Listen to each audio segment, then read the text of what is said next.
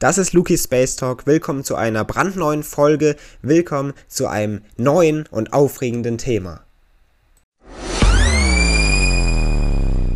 Am 25. Dezember 2021, also schon knapp in drei Tagen oder je nachdem, wann Sie diese Folge hören, aber schon Ende dieses Jahres also, soll das bekannte James Webb Weltraumteleskop nun endlich ins All starten. Weltweit warten nun Astrophysiker schon sehr gespannt auf die Ergebnisse dieses einzigartigen Teleskops. Und mit diesen Worten möchte ich Sie zur schon 61. Folge dieses Podcasts begrüßen. Willkommen, wie gesagt, zu einem sehr, sehr spannenden und in diesem Fall sogar sehr aktuellem Thema. Denn dieses James Webb Teleskop soll eben in wenigen Taten nun endlich starten und soll nach langer Verzögerung nun endlich Bilder vom frühen Weltall und von fernen Planeten liefern. Das James Webb Weltraumteleskop ist also sehr besonders. Es wird einen großen Schritt darstellen in der Welt der Wissenschaft. Aber was ist genau das Besondere an diesem Weltraumteleskop? Liebe Zuhörer und Zuhörer, dieser Frage gehen wir jetzt erst einmal auf den Grund und widmen uns dann in diesem Prozess weiteren Fragen, die dabei auftreten.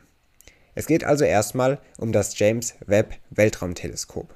Es ist ein sehr extremes und ein sehr leistungsstarkes Infrarotteleskop mit einer großen Spiegelfläche und modernster Kameratechnik. Im Vergleich zu seinem Vorgänger, dem NASA Weltraumteleskop Spitzer, hat es nicht nur einen fast zehnfachen größeren Hauptspiegel, sondern zudem auch sehr, sehr empfindlichere Instrumente. Belichtungszeiten werden sich sogar bis zum Zehntausendfachen verkürzen und das ganze Teleskop wird eine viel bessere und eine deutlich höhere Auflösung haben.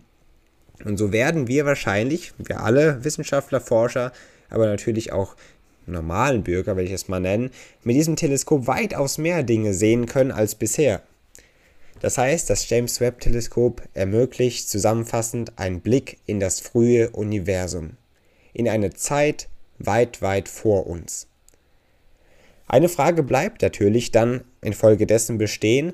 Es geht nämlich darum, ob man das Licht der ersten Sterne sehen kann. Denn das wäre sehr besonders. Einerseits ist die erste Sterngeneration sehr besonders, da aus ihr alles Leben letztendlich heraus entstanden ist. Das werden wir uns aber dann nochmal genauer anschauen im weiteren Verlauf der Folge.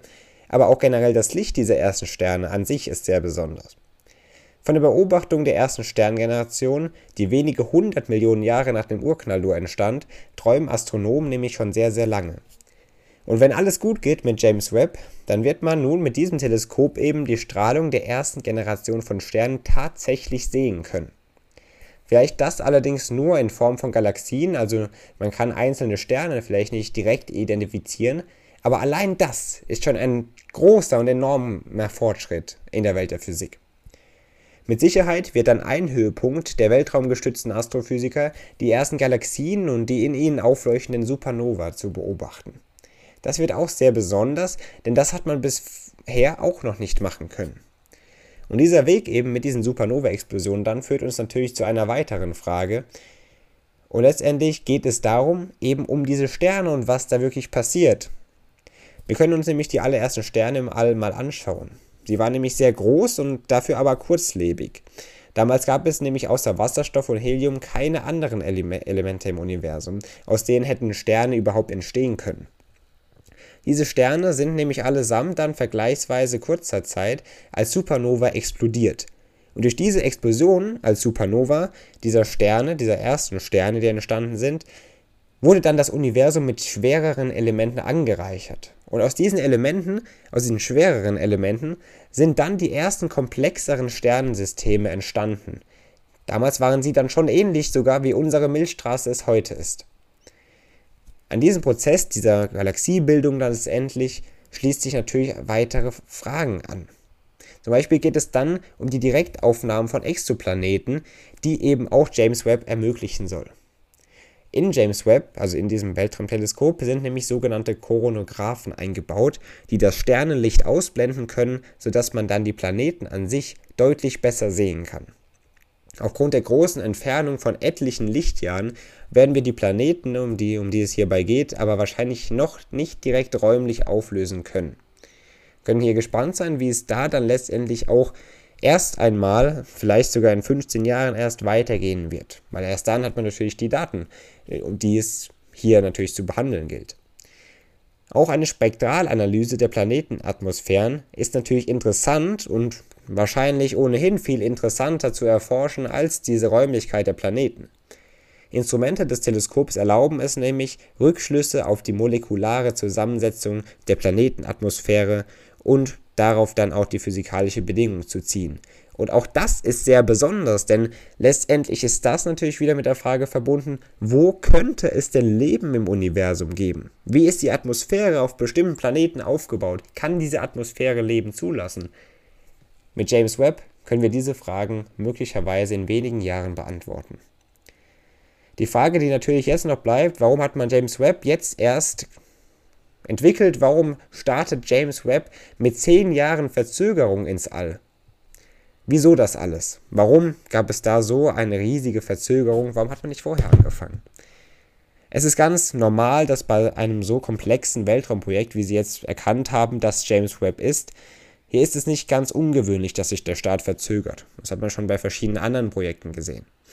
Man kann zwar im Vorhinein auch verschiedene Simulationen durchführen, aber bei den Tests unter den realen Umgebungsbedingungen dann des Raketenstarts und des späteren Betriebs im Weltraum des Teleskops gab es dann eben doch die ein oder andere Überraschung, mit der man eben auch in den Simulationen nicht unbedingt gerechnet hat. Das heißt, es mussten dann bestimmte technische Komponenten teilweise sehr, sehr aufwendig verbessert werden, denn wenn hier nur bei James Webb oder generell bei Teleskopen oder generell bei Körpern, die im All umherschweben, von uns Menschen gemacht sind, wenn hier nur ein essentieller Teil versagt, dann scheitert natürlich die gesamte Mission. Zumindest in den meisten Fällen. Und das soll eben bei James Webb jetzt hier auf seiner ersten Mission, kann man es nennen, auf keinen Fall passieren.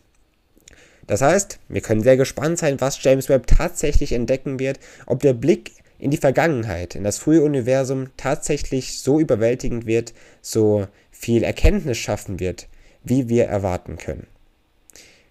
Liebe Zuhörer und Zuhörer, schauen Sie gespannt in die Zukunft und bleiben Sie voller Hoffnung, bleiben Sie voller Tatendrang und Neugier, was es in der Welt der Physik, in unserem Universum noch zu entdecken gibt.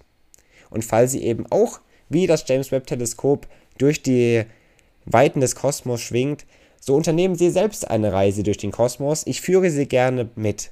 Und so kaufen Sie gerne mein Buch, schauen Sie gerne mal vorbei auf Amazon. Eine Reise durch den Kosmos. Begleiten Sie mich auf einer Reise zu den Sternen. Mit diesen Worten verabschiede ich mich, liebe Zuhörer und Zuhörer, und begrüße Sie hoffentlich in der nächsten Folge am kommenden Sonntag wieder. Bis dahin, machen Sie es gut.